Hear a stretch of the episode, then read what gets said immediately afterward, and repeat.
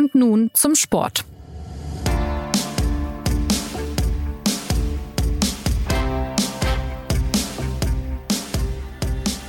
Herzlich willkommen zur neuen Folge des SZ Sport Podcasts. 1 zu 1 gegen Spanien. Die deutsche Fußballnationalmannschaft ist also noch nicht raus aus dem Turnier und kann weiter darauf hoffen, es bei der Weltmeisterschaft in Katar in die K.O.-Phase zu schaffen. Wie das gelingen konnte, wer dieser Niklas Füllkrug ist und was im dritten Gruppenspiel gegen Costa Rica entscheidend sein wird, darüber reden wir heute in der nächsten halben Stunde. Werbung. Kennst du schon aus Regierungskreisen? den Podcast der Bundesregierung? Hier erfährst du, wie man sich die Arbeit der Bundesregierung vorstellen muss. Wir schauen, nein, wir hören in den Maschinenraum. Wie werden Entscheidungen getroffen? Und warum so und nicht anders? Themen, Ereignisse, Termine, Alltägliches. Über all das reden wir in Ausregierungskreisen. Jetzt reinhören, überall da, wo es Podcasts gibt. Wir hoffen, dass die Internetverbindung München-Doha stabil bleibt, damit ohne Knarzen und Rauschen die Antworten der SZ-Fußballexperten Christoph Kner und Martin Schneider zu hören sind. Hallo Christoph. Hallo, stabiles Handynetz zumindest. Und hallo Martin. Hi, grüß dich, ich bin optimistisch. Die Fragen stellt heute Anna Dreher. Schön, dass Sie dabei sind. Christoph, welchen Eindruck hat diese deutsche Mannschaft gegen Spanien denn auf dich gemacht und äh, welchen hat sie bei dir hinterlassen? Also ich fand zunächst mal, wenn man aus diesem Spiel rausgegangen ist, dass man das Gefühl hatte, man hat, man hat zum ersten, man hat das erste richtige WM-Spiel bei, bei diesem Turnier gesehen. Also zwei, zwei wirklich, zwei Mannschaften, die hinterher mehrfach wörtlich betont wurde, auf Augenhöhe waren.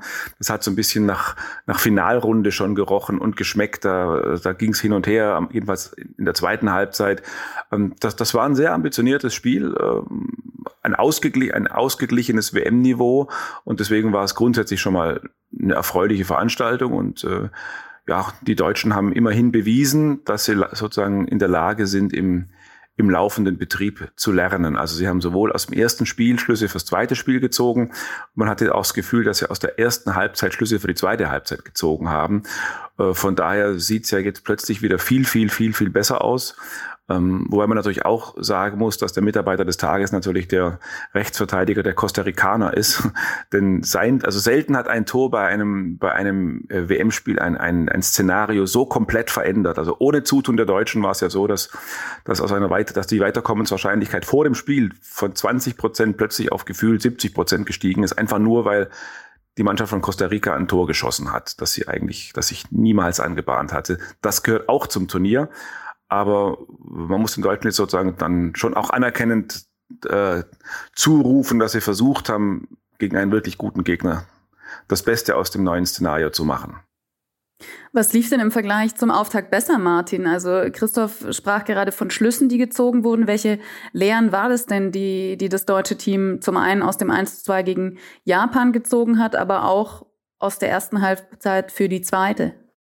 Also äh, um das, was Christoph gesagt hat, um die äh, Dramatik der Situation vielleicht nochmal zu illustrieren, wenn diese äh, zweite Halbzeit Japan gegen Costa Rica, die äh, Japan äh, dominiert hat und äh, wo Japan sehr viele Chancen hätte, wenn Japan da das Tor geschossen hätte und nicht Costa Rica, dann würden wir jetzt an dieser Stelle im Podcast beim gleichen Ergebnis äh, das WM aus der Deutschen besprechen und was es für den deutschen Fußball und die Zukunft von Hansi Flick bedeutet. Das nur nochmal zur Einordnung. Und äh, zu deiner Frage, ähm, das, das Fiese an diesem Japan-Spiel war ja auch, dass man für das Spanien-Spiel gar nicht so viel äh, ableiten konnte, weil äh, Spanien halt natürlich so eine komplett andere Mannschaft ist als äh, Japan. Äh, Spanien ist eine der wenigen Mannschaften im Weltfußball, die den Ball noch lieber haben wollen als die deutsche Nationalmannschaft, äh, während man bei Japan dann die, die eigenen Chancen nicht machte und dann zwei, zwei, zwei einfache Gegentore kassiert hat, war es halt gegen Spanien von Anfang an klar, dass ähm, es wichtig ist, gegen den Ball zu arbeiten, dass man diese, diese Ballkreise nicht zur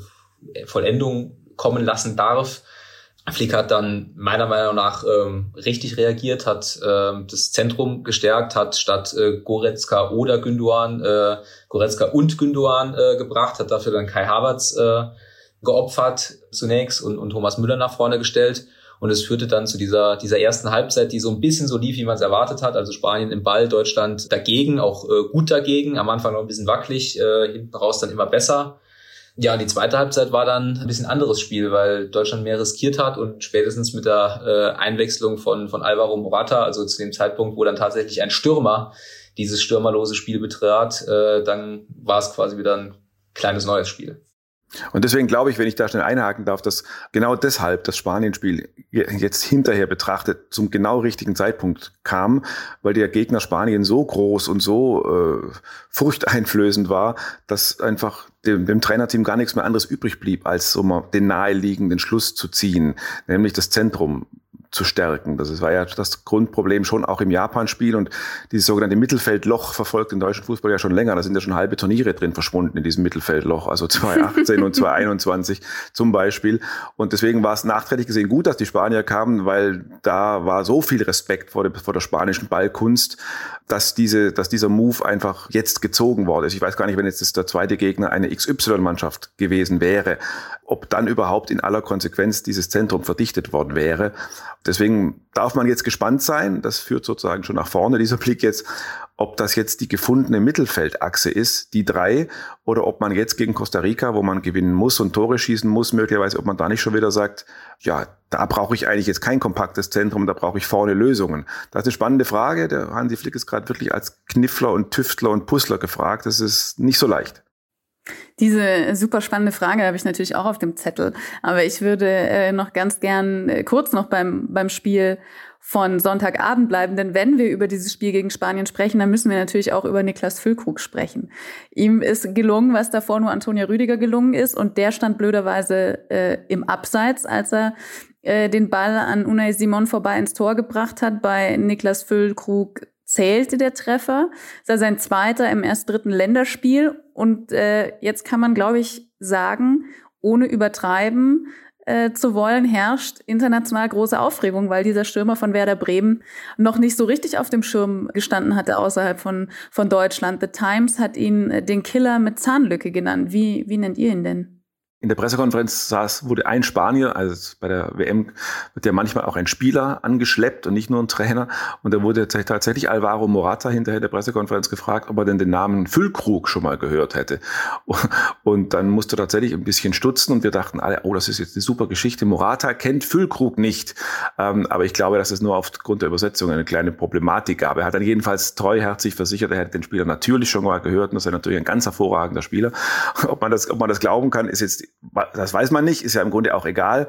Aber Fakt ist ja, dass die Deutschen selber diesen Spieler auf dem Niveau erstmal kennenlernen mussten und müssen. Und äh, mhm. es ist manchmal auch ganz schön äh, zu sehen, wenn so ein bisschen die alten archaischen Reflexe noch, noch greifen und mal nicht so diese akademische Logik sich durchsetzt. Also die akademische Logik, die man ja vor dem Spiel immer wieder gehört hat, war, na ja, ein Spieler, der bisher in Anführungszeichen nur bei Werder Bremen gespielt hat und der schon 29 ist und so eine verletzten Geschichte hinter sich hat und der seine Tore letzte Saison noch gegen Erzgebirge Aue und Holstein Kiel geschossen hat, den kann man doch nicht gegen die berühmten Spanier aufs Feld bringen, das Spiel hat gezeigt, dass die Gegenfrage heißen muss ja, warum eigentlich nicht? Natürlich kann man diesen Spieler aufs Feld bringen, wenn der Spieler das hat, was man da oben braucht. Und das scheint er zu haben. Er hat genau das, was der Mannschaft fehlt. Er ist kurz entschlossen, er zögert und fackelt nicht lange.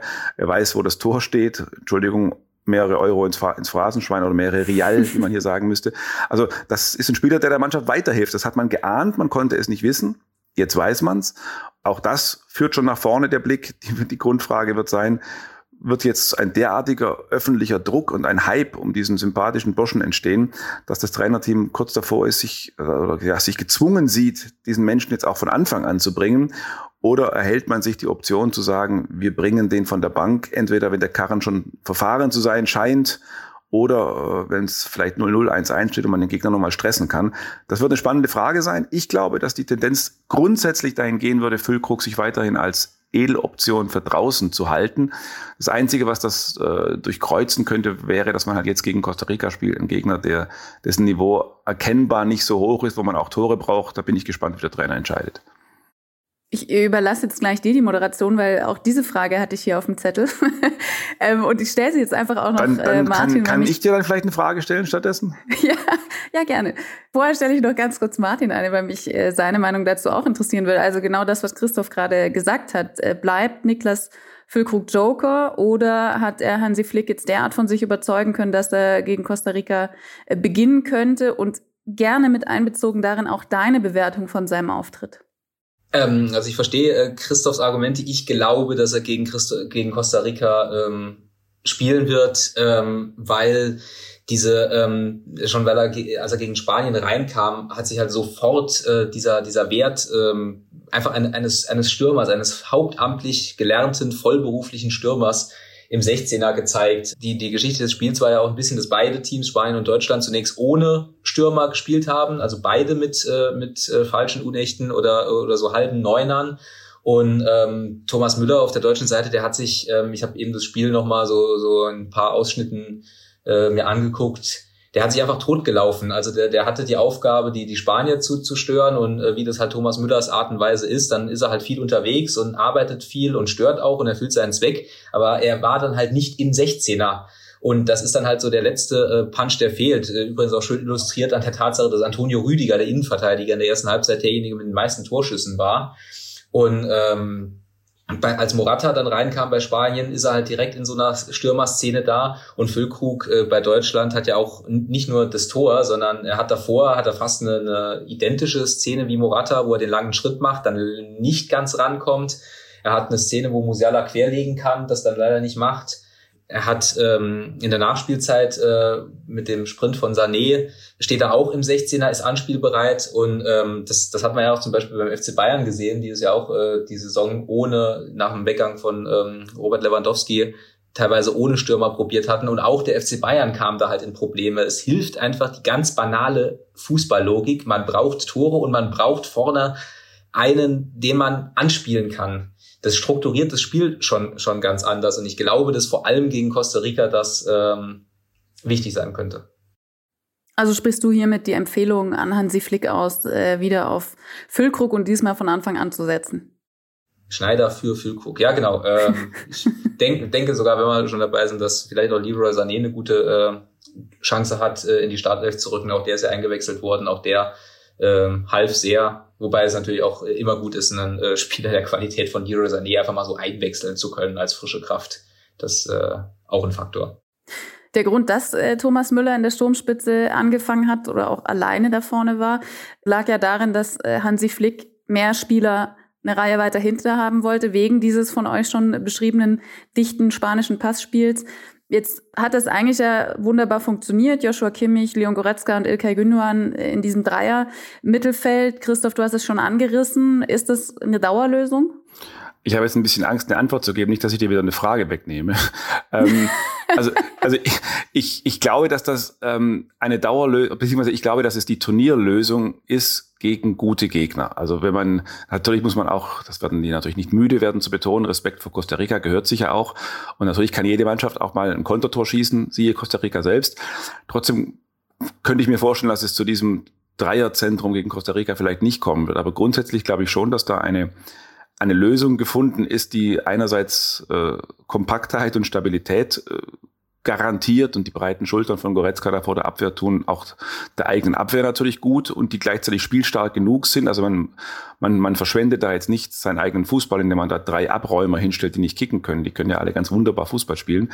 Deswegen kann ich mir gut vorstellen, dass das jetzt eine, eine Lösung ist, die zumindest turniertauglich ist. Ich glaube, auf Dauer sieht Hansi Flick diese Lösung nicht. Dafür äh, wäre es ihm ein Tick zu defensiv. Er ist ja ein Viererketten-Fanatiker, das heißt, er hat sowieso schon vier defensive Spieler und dann noch die drei. Da hätte er das Gefühl, er hat nur noch drei Plätze übrig für seine zahlreichen Künstler da vorne. Von da würde er lieber vier Plätze, glaube ich, denen geben. Aber in dieser Turnierlogik hat man jetzt, glaube ich, schon gesehen, wo jeder Fehler das Ausscheiden bedeuten kann, äh, dass eigentlich nichts über ein, über ein dichtes Zentrum geht. Und deswegen könnte ich mir schon vorstellen, dass da die Lösung gefunden ist. Und dass das führt zu der Frage, die ich dir jetzt ganz bestimmt vorwegnehme, wobei du sie eigentlich schon selber angerissen hast, nämlich zum Namen Thomas Müller führt das äh, natürlich automatisch. Denn wenn wir von diesen dreien im Zentrum reden und nur noch drei Artisten Plätze vorne mhm. frei haben, dann stellt sich mhm. natürlich tatsächlich die Frage, ob man einen, einen dieser Artistenplätze an Thomas Müller vergeben möchte, der ja gestern eigentlich nicht, wenn man es klar sagen möchte, nicht dafür geworben hat, äh, wieder aufgestellt zu werden. Der hatte natürlich andere Pflichten. Der hat da vorne Defensivaufgaben verrichtet. Der hat das Pressing angezeigt. Der ist gelaufen und gelaufen und gelaufen, als wären tausend Teufel hinter ihm her. Aber er hat im Grunde gar nicht an dem Fußballspiel als solchem teilgenommen. Und äh, eine Schlussfolgerung könnte sein, wenn man mit den dreien im Mittelfeld spielt, dass man dann drei wirklich vorne drei Künstler hinstellt. Also Sané und Musiala und Gnabry oder Sané und Musiala und Havertz. Und dann auf Müller verzichtet. Das wäre eine Härte, die auch innerbetrieblich wahrscheinlich nicht ganz einfach äh, zu moderieren wäre, zumal die Kameras natürlich sofort auf den Müller auf der Bank zoomen werden. Ähm, das ist eine harte Entscheidung. Traust du ihm das zu? Traust du Flick diese ja. Härte zu gegen jemanden, der jetzt ja ja, ja, selten auf der Bank Platz nimmt. Also ich, ich traue ihm zu, dass ich traue ihm A, diese Härte zu und ich traue ihm auch B zu, dass er diese Härte moderiert bekommt, weil das ist ja sozusagen seine Stärke. Ich weiß nur nicht so ganz genau, ob er zu dem Schluss kommt, den Müller rauszulassen, weil Thomas Müller für ihn schon ein wichtiger Spieler ist. Es ist schon so eine Art Spielertrainer für ihn und Flick vertraut dem seit vielen Jahren, seit er, die haben gemeinsam eine WM 2014 bestritten. Wir haben in München, als, als Flick zum FC Bayern kam, hat er den Thomas Müller im Grunde wiederbelebt. Das ist schon was Gewachsenes und der Müller gehört für ihn auch zu einer Achse, weil ein Fußballtrainer berücksichtigen ja noch mehr als, als taktische Dinge. Der für Flick garantiert Müller auch Wettbewerbshärte. Also der weiß der Flick, da ist einer, der hat jede WM-Situation schon erlebt, der kann mit Druck umgehen, der weiß, wie er die Mitspieler coacht. Das ist schon ein Wert, aber wie gesagt, wenn die drei im Zentrum spielen sollten, also Kimmich und Gündogan und äh, Goretzka, dann legt eigentlich fast der Schluss nahe, dass Thomas Müller der eine zu viel wäre. Ähm, deswegen schließe ich auch nicht aus, dass, dass Flick plötzlich doch wieder sein Zentrum etwas freiräumt, einen von den dreien rausnimmt, und dann, um dann dafür Müller zu bringen. Aber da können wir jetzt schon deswegen wunderbar drüber spekulieren, weil Flick das sicherlich oder mit hoher Sicherheit, mit an Sicherheit grenzender Sicherheit äh, selbst noch nicht entschieden hat. Das ist ein bisschen gegnerabhängig, aber ich glaube, es ist auch die Grundsatzentscheidung noch nicht gefallen. Es ist ja äh, tatsächlich gegnerabhängig, äh, würde ich jetzt auch sagen, diese Mittelfeldentscheidung, aus der sich ja dann alles weitere ähm, ergibt. Ähm, aber es ist ja schon auch ein gewisser Punkt, den du gerade auch genannt hast, welche Effekte auf die Mannschaft abstrahlen, wenn gewisse Personalentscheidungen getroffen werden. Und nun hat man sich ja tatsächlich gefragt, auch vor dem Spiel, wie sieht's in dieser Mannschaft eigentlich aus nach dem Fehlstart? Ähm, wie würdet ihr denn den Gemütszustand dieses Teams beschreiben nach dem gestrigen Spiel, wenn man das mit einbezieht, was eure Eindrücke vor dem Spiel waren, Martin? Also ich kann aus der aus der Mixed Zone äh, berichten, dass die äh, Stimmung extrem gelöst war, ähm, ganz anders äh, natürlich als als nach dem Japan-Spiel, wo man ja mit dem Aus, äh, auch sogar mit dem einfach unverschuldeten Aus äh, äh rechnen musste. Es wurde wurde wurde gelacht, es wurde äh, äh, wurden schon schon wieder ein bisschen paar, paar Witze gemacht. Äh, äh, Leroy Sané äh, gegen gegen Thomas Müller und ähm, allerdings haben auch alle betont und auch mit Nachdruck betont, dass dieses 1-1 gegen Spanien ja noch nichts bedeutet. Äh, das vor allem Manuel Neuer, der ja bei der WM 2018 dabei war, wo man ja auch äh, das zweite Spiel gegen Schweden dann äh, sehr positiv gestaltet hat und gewonnen hat. Und danach schon so im Subtext dachte, ja komm, die Südkoreaner, die packen wir jetzt schon noch. Und die hat man halt nicht gepackt. Und bei Costa Rica ist es jetzt so, dass ähm, wenn man gewinnt, weil man vor allem mit zwei Toren Differenz gewinnt, dann ist die Wahrscheinlichkeit, dass es hinhaut, schon da. Wenn Japan Spanien nicht schlägt, wenn Japan jetzt gegen Spanien in Führung gehen sollte, ne, was, was durchaus möglich ist, dann, dann steht man plötzlich da, dann hat man eben nicht mehr alles selbst in der Hand, dann kann man Costa Rica schlagen und ist trotzdem immer noch in der WM-Vorrunde ausgeschieden. Aber läuft dieses äh, Team denn Gefahr abzuheben? Also Niklas Füllkrug hat ja selbst gesagt, äh, wir brauchen jetzt auch nicht durchdrehen, das ist nur ein 1 zu 1 und kein Sieg. Das äh, ist ja auch tatsächlich so, dass noch nichts gewonnen ist, wie du jetzt auch schon gesagt hast. Aber den Realitätssinn hat dieses Team ja, denke ich mal. Also ich glaube, ab, abheben wird die Mannschaft nicht. Das, das wäre, glaube ich, eine falsche Begrifflichkeit, weil dazu, also erstmal wird da das Hansi Flick zu verhindern wissen, glaube ich, und zweitens neigt die Mannschaft auch nicht zum Abheben. Wenn sie zu was neigt, dann ist es vielleicht mal das, was wir immer den Sekundenschlaf nennen, also mal so ein, mal so ein, so ein bisschen kurz die Körperspannung runterzufahren, so unbewusst, mal so kurz so ein bisschen abzuschalten, so wie Niklas Süle beim Abseits, beim Aufgehoben gegen Japan oder wie Leroy Sané manchmal vorne oder so. Da, da gibt's schon Momente, wo man das Gefühl hat, man muss den Jungs 90 Minuten im Grunde von draußen sagen, äh, so, oder und von draußen reinrufen, WM, WM, WM. Oder, der, der Goretzka müsste seinem Gnabry ins, ins Genick rufen, der vor ihm steht, das ist übrigens WM, Junge. Also ich glaube, das ist eher so ein bisschen die Gefahr, dass man diese gar nicht böse gemeinten, gar nicht überheblich daherkommenden Konzentrationslöcher vermeidet. Und damit sind wir im Grunde wieder bei Thomas Müller. Auch deswegen will Flick Müller auf dem Platz haben, weil er das Gefühl hat, der Müller garantiert ihm das und der bringt das auch in die Kollegen rein. Ähm, deswegen glaube ich, Abhebegefahr ist nicht da. Ähm, es, manchmal ist eine Stimmung in der Fußballmannschaft kompliziert, manchmal ist sie banal. Und kompliziert war das im Vorfeld mit all den One Love Binden, Debatten, die es gab und den den, den Kurzkonferenzen, die die Spieler einberufen mussten und die ihnen ein bisschen den Fokus geraubt haben, die aber gleichzeitig auch sehr wichtig waren. Da wird dann so ein Gefüge kompliziert. Manches ist es aber auch ganz banal und das ist äh, so ein 1-1 gegen Spanien, nachdem einem vorher Costa Rica geholfen hat. Also Flick hat ja in der Pressekonferenz das Wort Initialzündung verwendet. Er hofft, dass das eine Initialzündung auslöst. So banal ist der Sport halt auch manchmal. Und dann, wenn, wenn, wenn Martin von lachenden und feixenden Spielern aus der Mixzone berichtet, dann spricht, glaube ich, einiges dafür, dass das in der Mannschaft was gelöst hat. Ich meine, wir haben den Vergleich zu 2018 der gemahnt natürlich zur Vorsicht. Da haben die Deutschen, wenn man sich erinnert, auch im zweiten Vorrundenspiel gegen Schweden sogar noch gewonnen durch dieses Tor von Toni Kroos in der Nachspielzeit, den Freistoß, der ganz viel Trotz und Glücksgefühle ausgelöst hat, ähm, wo es dann plötzlich doch gescheitert ist gegen Südkorea. Aber ich würde da jetzt zwei Anmerkungen machen. Erstens, wie Franz Beckenbauer sagen würde, die Costa Ricaner sind keine Südkoreaner, würde er wahrscheinlich sagen. Also ich glaube, Südkorea ist einfach deutlich unangenehmer und stärker als Costa Rica jetzt ist, glaube ich. Und die Mannschaft ist innerlich eine andere. Also 2018 gab es ja die Mannschaft mit den sogenannten, bei allem Respekt, mit den, mit den alternden Weltmeistern. Also da waren noch Hummels und Boateng und, und äh, Kedira und Groß und da gab es bisschen Hauen und Stechen um die zentrale Rolle. Da, die Alpha-Tiere haben ein bisschen auf sich geguckt und ihre eigene Agenda abgearbeitet. Das war vom Betriebsklima her anfälliger als das, was es jetzt ist, würde ich glauben.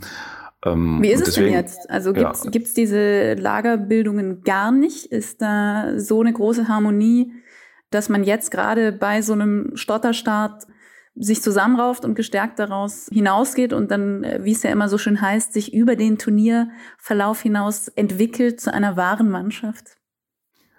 Ja, also ich glaube nicht, dass es so banal ist, wie es manchmal zu lesen ist. Dortmunder gegen Bayern und so. Junge gegen Alte. So ist es ja oft im Leben tatsächlich nicht. Und ich glaube, so ist es in der Mannschaft auch nicht.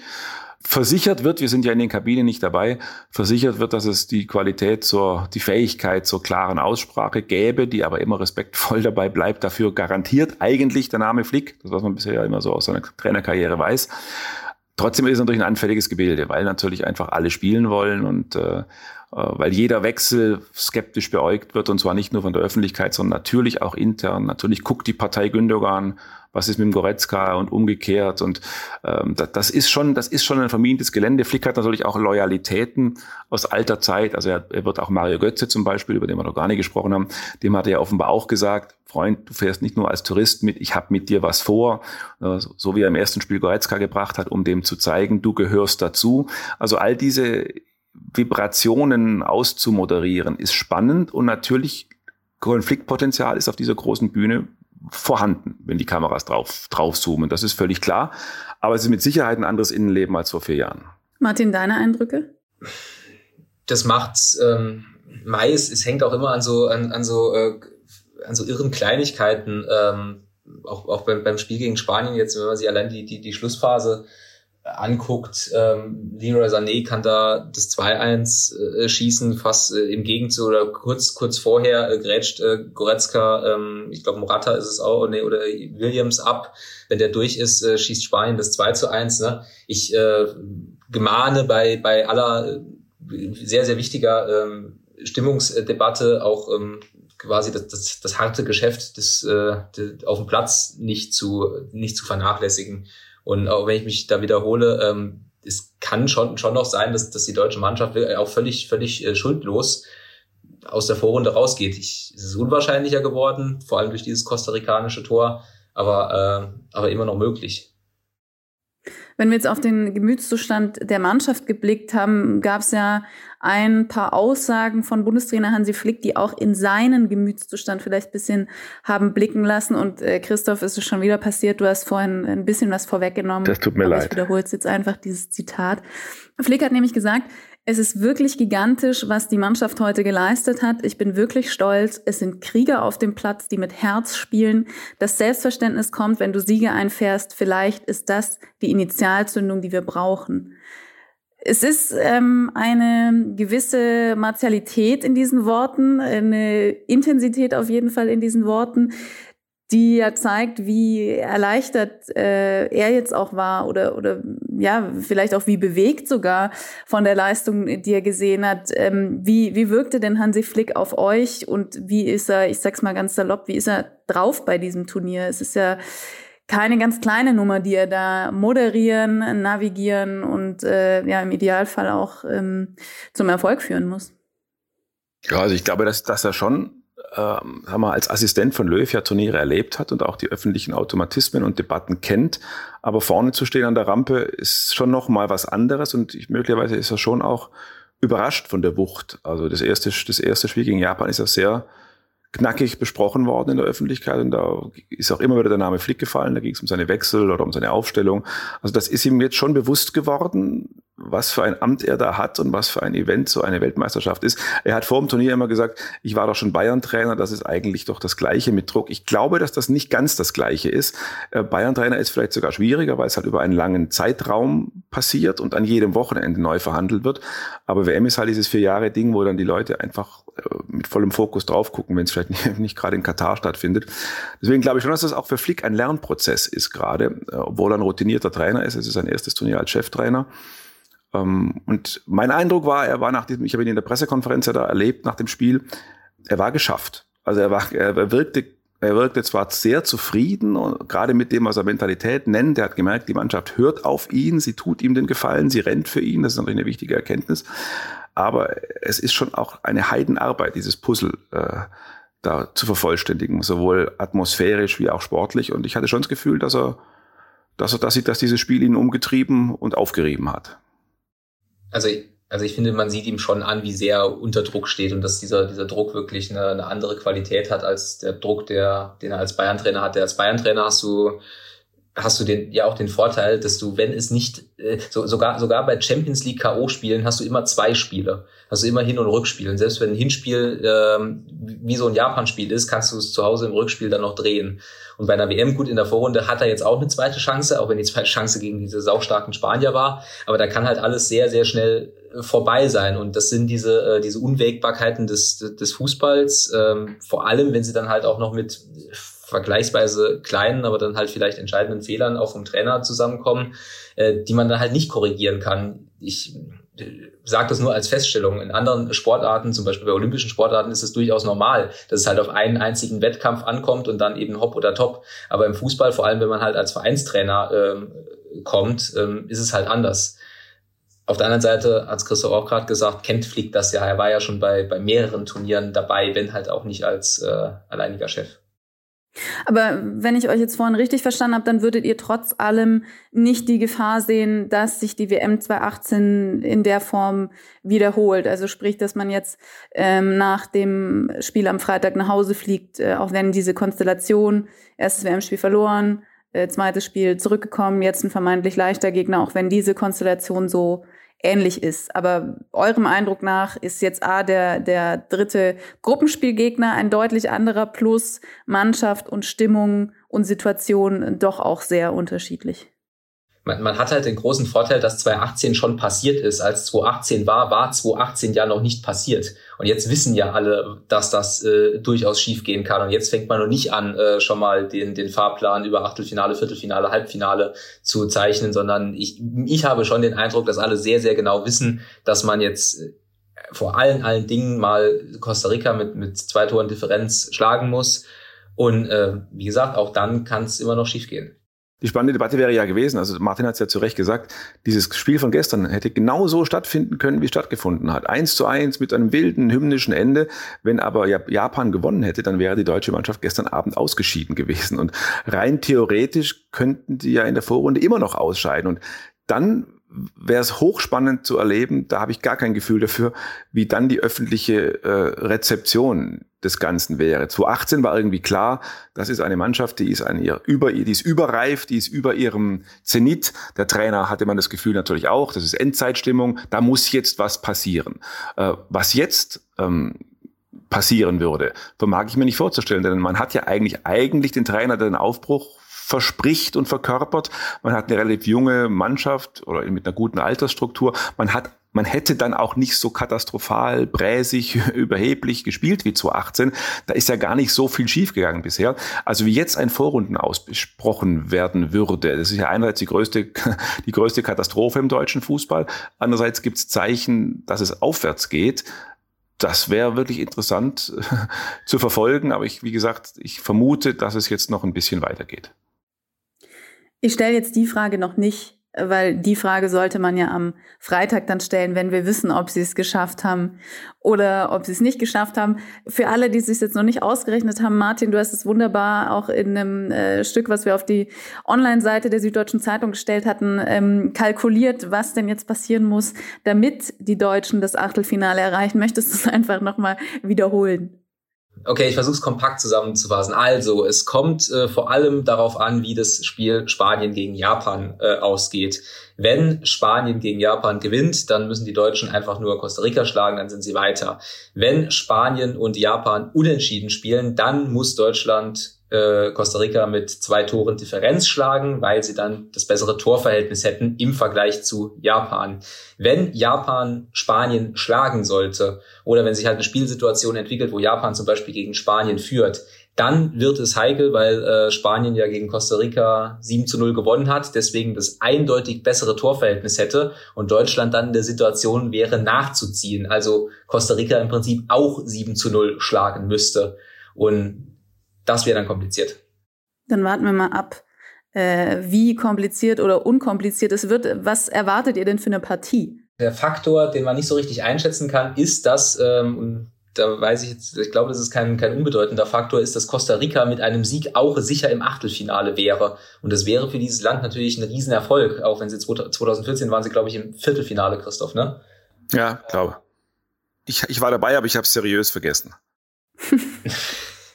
also die haben schon, die, ne, es gibt schon auch Gegner, die haben auch äh, äh, Ziele und dennoch erwarte ich halt ein Spiel, das Costa Rica tief stehen wird, äh, zwei Ketten, die Abwehr zu und die Aufgabe sein wird, diese Ketten zu überwinden, entweder durch Passkombination oder durch eine Flanke auf Niklas Füllkrug oder eine Standardsituation oder oder oder und sich halt vor allem gleichzeitig keinen Konter einzufangen.